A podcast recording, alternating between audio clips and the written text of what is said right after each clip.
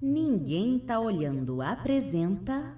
Ninguém viu. Ninguém viu. Ninguém viu. Ninguém viu. Ninguém viu. Ninguém viu. Ninguém viu. Ninguém viu. Ninguém viu.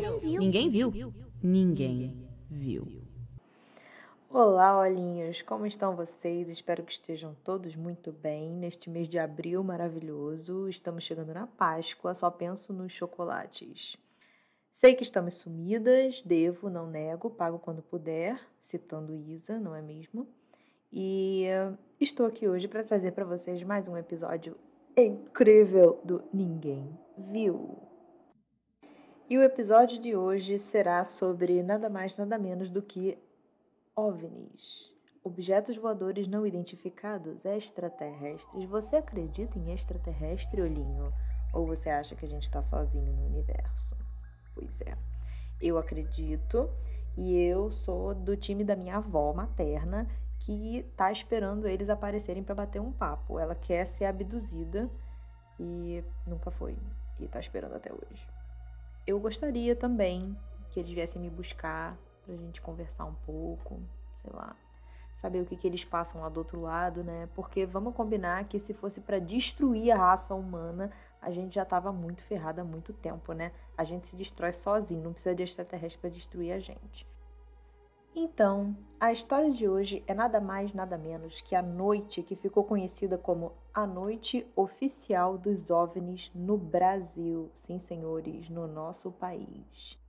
De acordo com o ufólogo Jackson Luiz Camargo, esse é um dos mais importantes casos da ufologia mundial e que teve o maior número de testemunhas em todo o planeta. Até a NASA se envolveu. Pois então, vamos começar o caso. Só para dar algumas referências para vocês, a gente pesquisou em um montão de lugares e uh, os lugares que a gente mais pegou informações foi da BBC e da TV Cultura. Então, se vocês tiverem interesse em saber mais sobre o caso, é só vocês procurarem nesses dois canais a Noite Oficial dos OVNIs, ok? Então vamos em frente. Na noite de 19 de maio de 1986, três anos antes de eu nascer, fica a dica, para quem não sabe a minha idade, foram avistados 21 objetos não identificados ou mais, como alguns acreditam, no céu brasileiro nos estados de São Paulo, Minas Gerais e Goiás. Nessa noite, os OVNIs foram vistos em pontos estratégicos de defesa aérea do Brasil e foram detectados nos radares do Centro Integrado de Defesa Aérea em Brasília e no controle de tráfego aéreo em São Paulo. O ufólogo Jackson Luiz, que eu mencionei anteriormente, explicou em uma matéria para a TV Cultura que muito provavelmente houve um interesse tecnológico por parte dessas inteligências extraterrestres e por isso eles sobrevoaram essas bases da aeronáutica. Prende esse pensamento aí que a gente vai voltar nele mais para frente.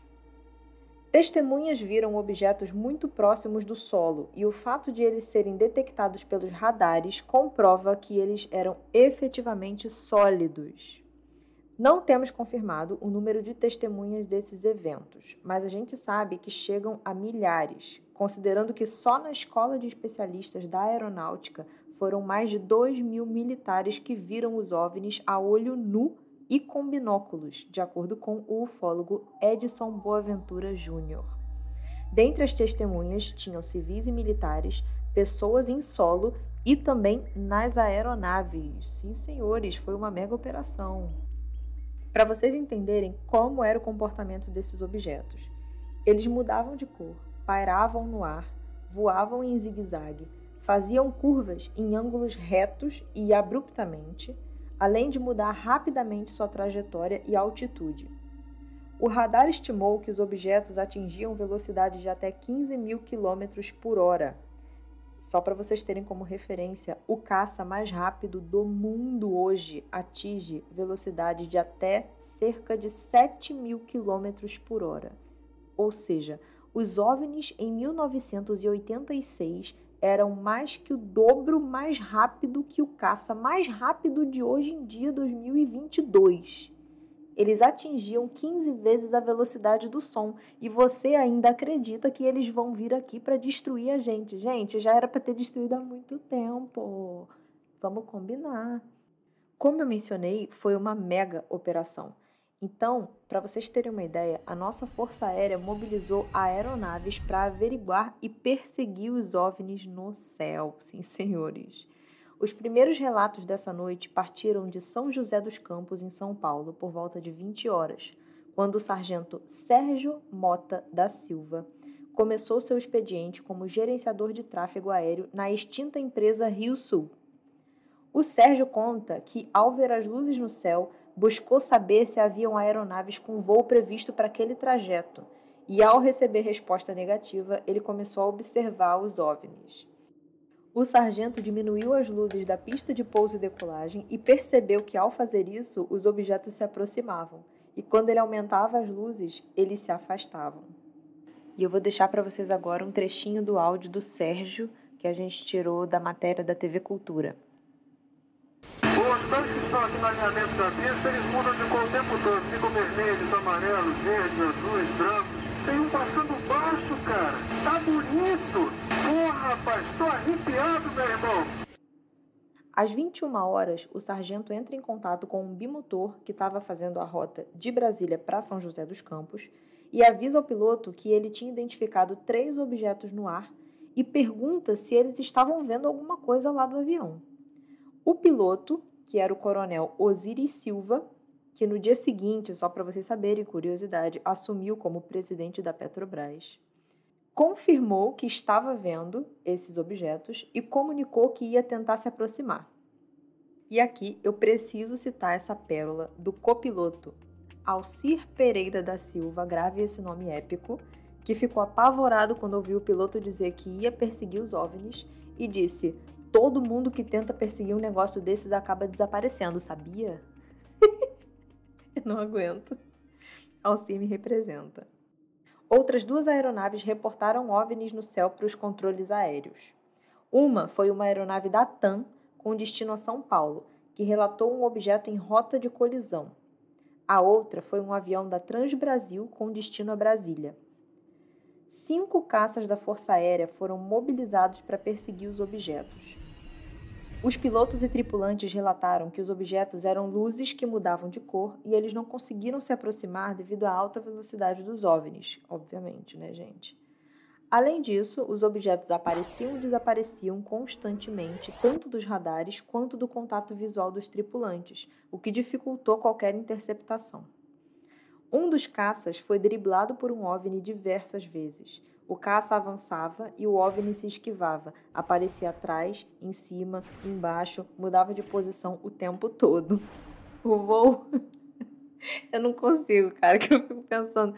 Os caras fazendo a gente de bobo, os OVNI fazendo a gente de bobo. O voo mais longo dessa noite de perseguição, para vocês terem uma ideia, durou 1 hora e 15 minutos. Ao mesmo tempo que essa festa acontecia com as aeronaves, em terra foram feitos relatos e registros de pessoas como eu e você, Olinho. O repórter fotográfico Adenir Brito registrou os objetos, vou deixar as fotos no Insta, claro, e relatou que nunca viu nada parecido. As fotos foram parar no jornal e óbvio que os States não iam deixar passar batido, não é mesmo? Tio Sam tá de olho quando se fala em OVNI, meu amigo. Um mês depois da ocorrência, oficiais do Centro Técnico Aeroespacial foram na redação do jornal Vale Paraibano, onde o Adenir trabalhava, e solicitaram as fotos porque o material das aparições seria avaliado pela NASA. E adivinha? nunca mais se teve notícia. Vocês acham mesmo que a NASA vai voltar para nossa terra tupiniquim para dar satisfação do que aconteceu? Não vai, né, minha gente? Uma outra testemunha foi Fábio Stanley, músico e empresário. Ele morava em São Paulo e relatou que escutou um barulho de uma hélice em cima da casa. Ele saiu para ver e se deparou com um objeto de pelo menos 100 metros de diâmetro, com formato de empada, pairando parado no céu. A noite dos OVNIs repercutiu tanto na mídia que os militares não conseguiram manter as informações secretas.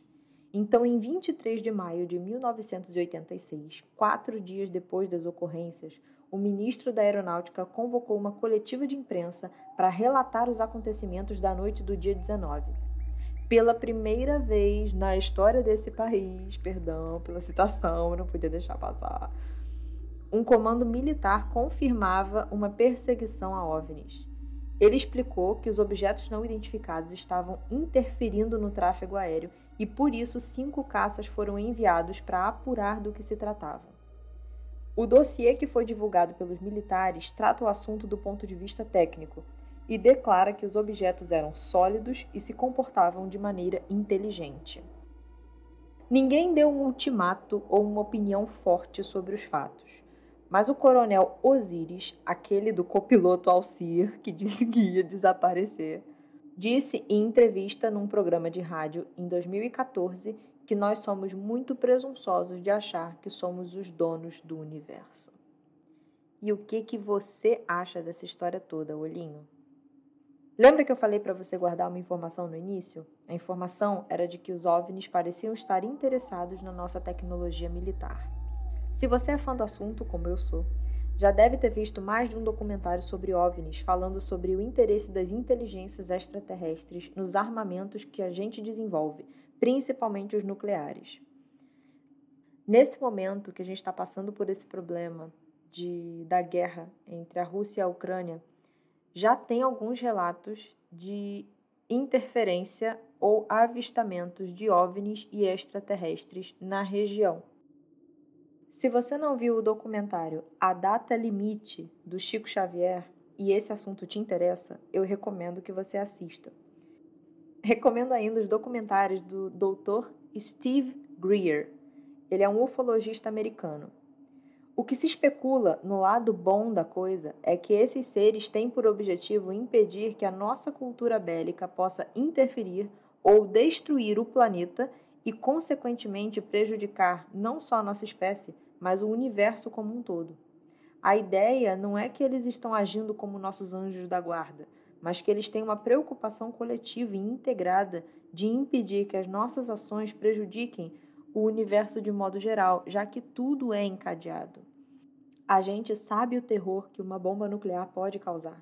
Imagina o tanto de prejuízo indireto que a gente não produz explodindo um armamento desse. O tanto de reação em cadeia para dentro e para fora da Terra que a gente produz quando explode um negócio desse. A gente não pode deixar de lado também que em 1986 a gente ainda estava com muitos conflitos armados acontecendo no mundo. Isso pode ter despertado o interesse extraterrestre, sim, em avaliar e averiguar que tipo de tecnologias nós estávamos desenvolvendo. Vários interesses podem ter surgido daí. Saber do nosso poder de destruição, sim, porque desenvolver arma é poder de destruição, não constrói nada na vida, né? Ou até saber se a nossa tecnologia estaria avançando para algo mais potente e inteligente, por exemplo. Imagina a situação deles chegarem aqui, descobrirem que a gente está tudo ferrado, cheio de conflito, cheio de guerra, se matando à torta e à direito e acabou de desenvolver uma nave espacial maravilhosa para sair levando bomba atômica para o universo todo. Ia dar merda, né, gente? Com perdão da palavra, tudo errado. A real é que a gente acha que eles estão nos observando o tempo todo, cada passo, cada descoberta. E eles monitoram de perto, principalmente aquilo que é destrutivo, porque se o universo é interconectado, uma destruição aqui vai desencadear uma série de destruições a colar. Você conhece o efeito borboleta, né? O filme você já viu, eu tenho certeza. Eu fico bem impressionada com o fato de que, por exemplo, temos tido menos desses relatos hoje em dia como tínhamos no século passado.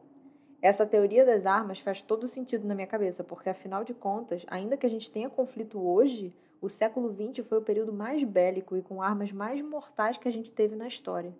Então, olha quanto avistamento a gente tem do século XX em relação a esses 22 anos do século XXI, não é mesmo? O que é que você acha, Olhinho? Compartilha com a gente, por favor, lá no nosso Instagram, o que, que você acha dessa história toda. A gente vai reativar o Twitter em algum momento. Na verdade, ele está ativo, ele existe, mas a gente confessa que se tá difícil gerenciar o Instagram, que dirá o Twitter junto, não é mesmo? Mas se vocês tiverem familiaridade, gostarem do Twitter, vocês também podem seguir a gente lá. É o arroba NTO Podcast sem o ponto. E isso não faz parte do título, tá, gente? É arroba NTO Podcast. Apenas.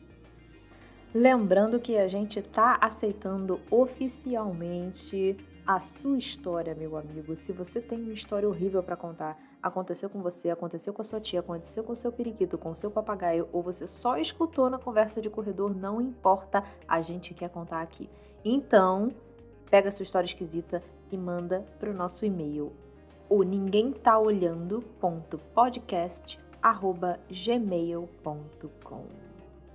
Eu espero você. Um beijo.